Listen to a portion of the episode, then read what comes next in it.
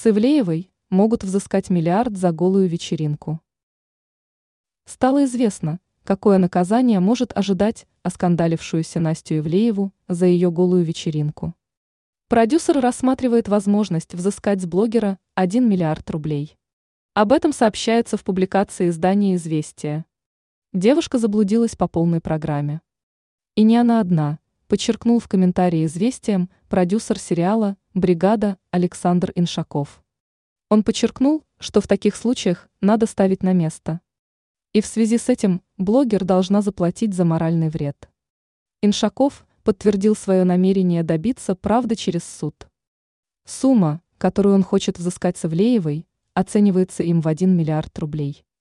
Отмечается, что в случае победы в ходе судебного заседания продюсер намерен передать все вырученные средства на нужды участников СВО.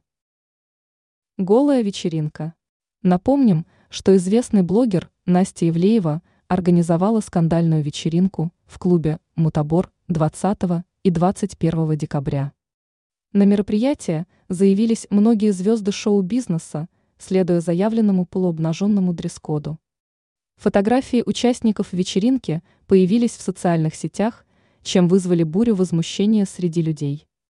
Ранее сообщалось, что суд в Москве арестовал рэпера Вазио за хулиганство на вечеринке Ивлеевой.